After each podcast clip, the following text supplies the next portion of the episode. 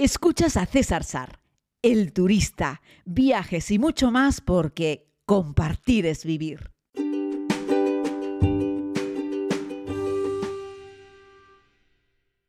Saludos querida comunidad, bienvenidos a un nuevo podcast diario de viajes eh, y mucho más. Es un verdadero placer decirles que sigo en Costa Rica, Costa Rica pura vida.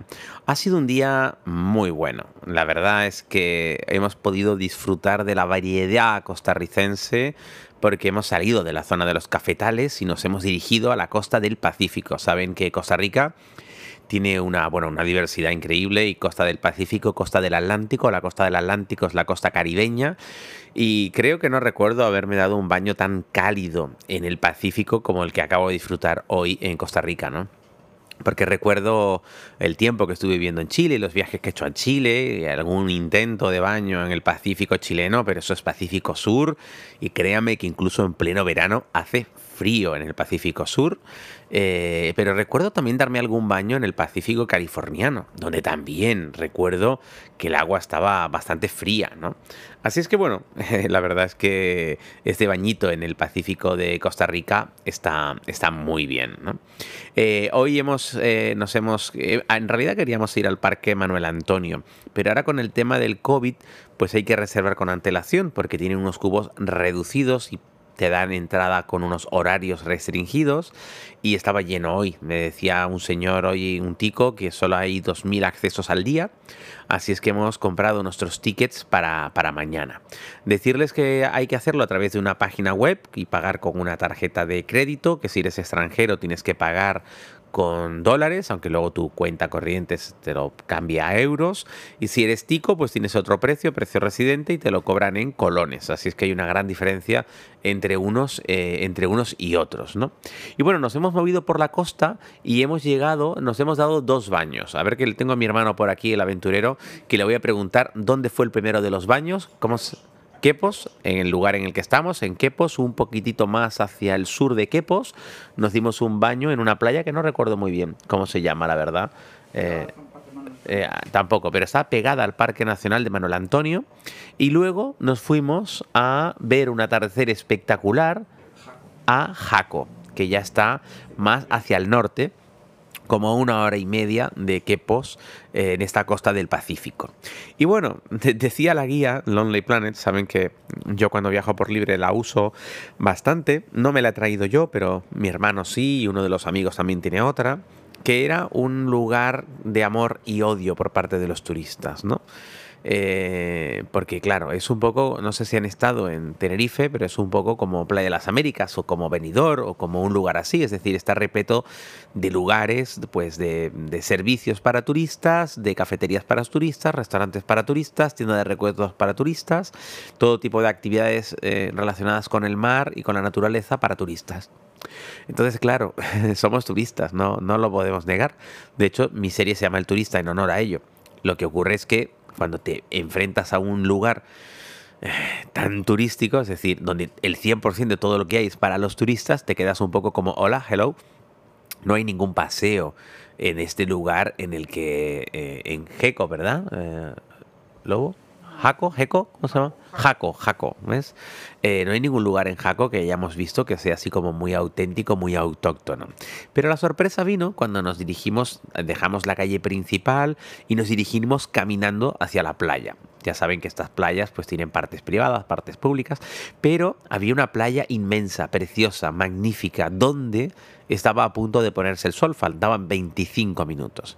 Así es que bueno, uno de los amigos y yo pues decidimos darnos un baño. El último baño del día, ya que nos habíamos bañado por la mañana eh, aquí cerca de, de Keipo y así es que fuimos a darnos un baño. el agua estaba a la misma temperatura, estaba buenísima, la verdad. Una arena negra no tan negra y oscura como la de las norte de la isla de Tenerife o las que tenemos, yo que sé, en la isla de La Palma, en La Gomera, pero una arena bastante negra, una arena volcánica, pero arena fina, rica, buena y dentro del agua también arena con unas olas fantásticas, unas olas perfectas, magníficas. Entiendo que haya mucha gente que venga a Costa Rica a hacer surf también, ¿no? De hecho, el pueblo tenía todo un aire muy surfers, ¿no? Todo tienditas para gente que hace surf, que le gusta el surf. Hay varias escuelas de surf y, las olas, la verdad es que estaban estupendas. Así es que nada, estuvimos jugando un rato con las olas mientras se iba poniendo el sol. Entonces todo se tornaba de azul y naranja, porque el cielo estaba prácticamente despejado, había pocas nubes y el agua estaba rica, de un tono azul, bastante clara, y ya les digo, el, fondo que tenías era naranja en la parte del horizonte, con un aro solar precioso, inmenso, y en la parte de arriba, ya sobre nuestras cabezas, todavía había un, azul, eh, un azul claro, tirando luego ya un poco a oscuro, que parecía que alguien había pintado un cuadro y que te habías metido a darte un baño dentro de ese cuadro.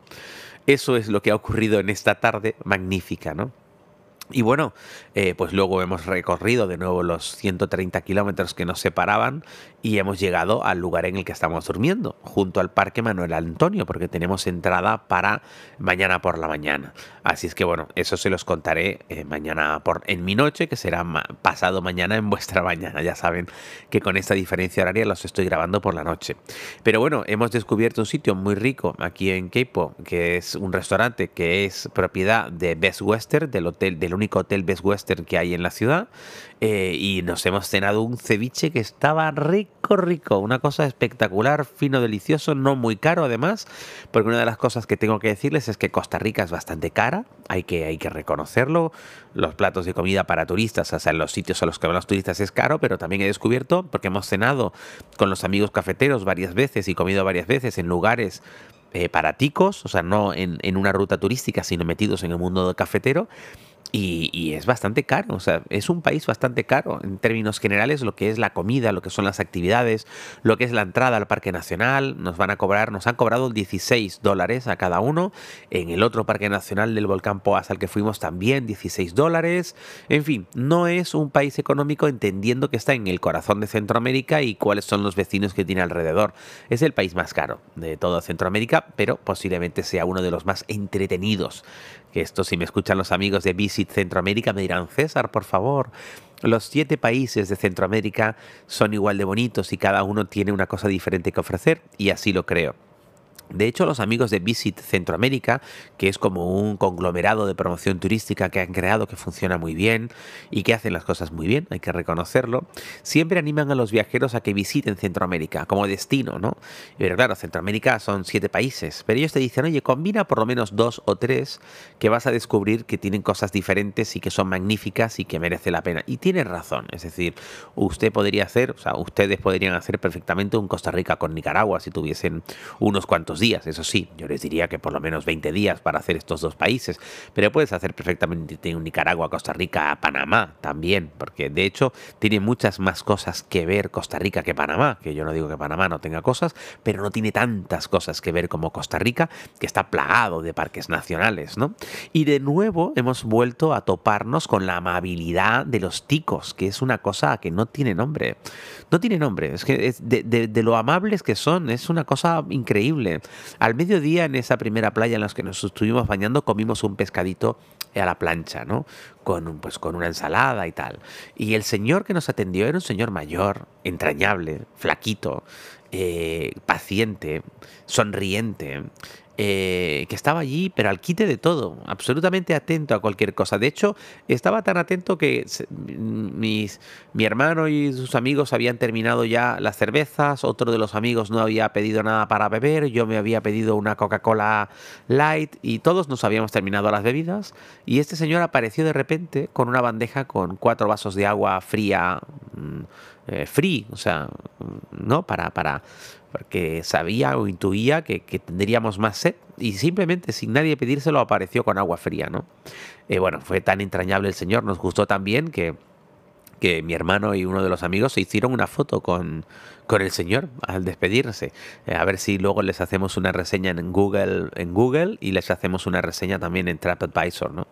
Así es que bueno, eso es Costa Rica, ¿no? La verdad es que la gente allí donde vas te echa una mano, les preguntas dónde están los sitios, se interesan por, por, por, hacerte las cosas más cómodas y por supuesto toda la gente del sector servicios. Miren, hoy llegamos, otro ejemplo, hoy llegamos a, a, a Keipo donde estamos y llegamos muy pronto porque habíamos dormido relativamente cerca en la zona cafetera y habíamos, nos habíamos levantado muy pronto, habíamos salido muy pronto.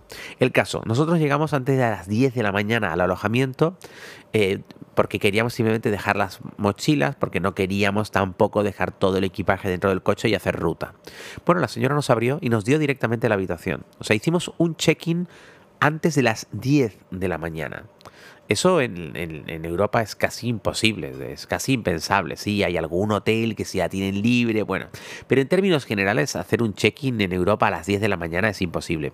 Nosotros no pretendíamos, ¿eh? solo queríamos dejar las cosas. Pero la señora nos dio las llaves de las habitaciones directamente, dejen las cosas aquí, ya están como en su casa, y etcétera, ¿no? Así es que bueno, esas son las cosas que, se encuentra uno en estos rincones maravillosos del mundo, donde las cosas se ven con naturalidad y donde te hacen un check-in a las 10 de la mañana. Así es que nada, quien les habla les va a dejar en este tiempo hasta el podcast de mañana. Creo que alguno de ustedes, creo que era creo que era Jaime, Jaime me había dicho que había cometido un error en la numeración del podcast. Voy a ver si puedo solventarlo porque ya no sé en qué número de podcast estamos. Pero bueno, da igual, número más, número menos, lo importante es que estén todos ahí disponibles para que puedan escucharlos y yo aprovechar para agradecerles que sigan este podcast. Un abrazo muy grande, querida comunidad, y como dicen en Costa Rica, pura vida.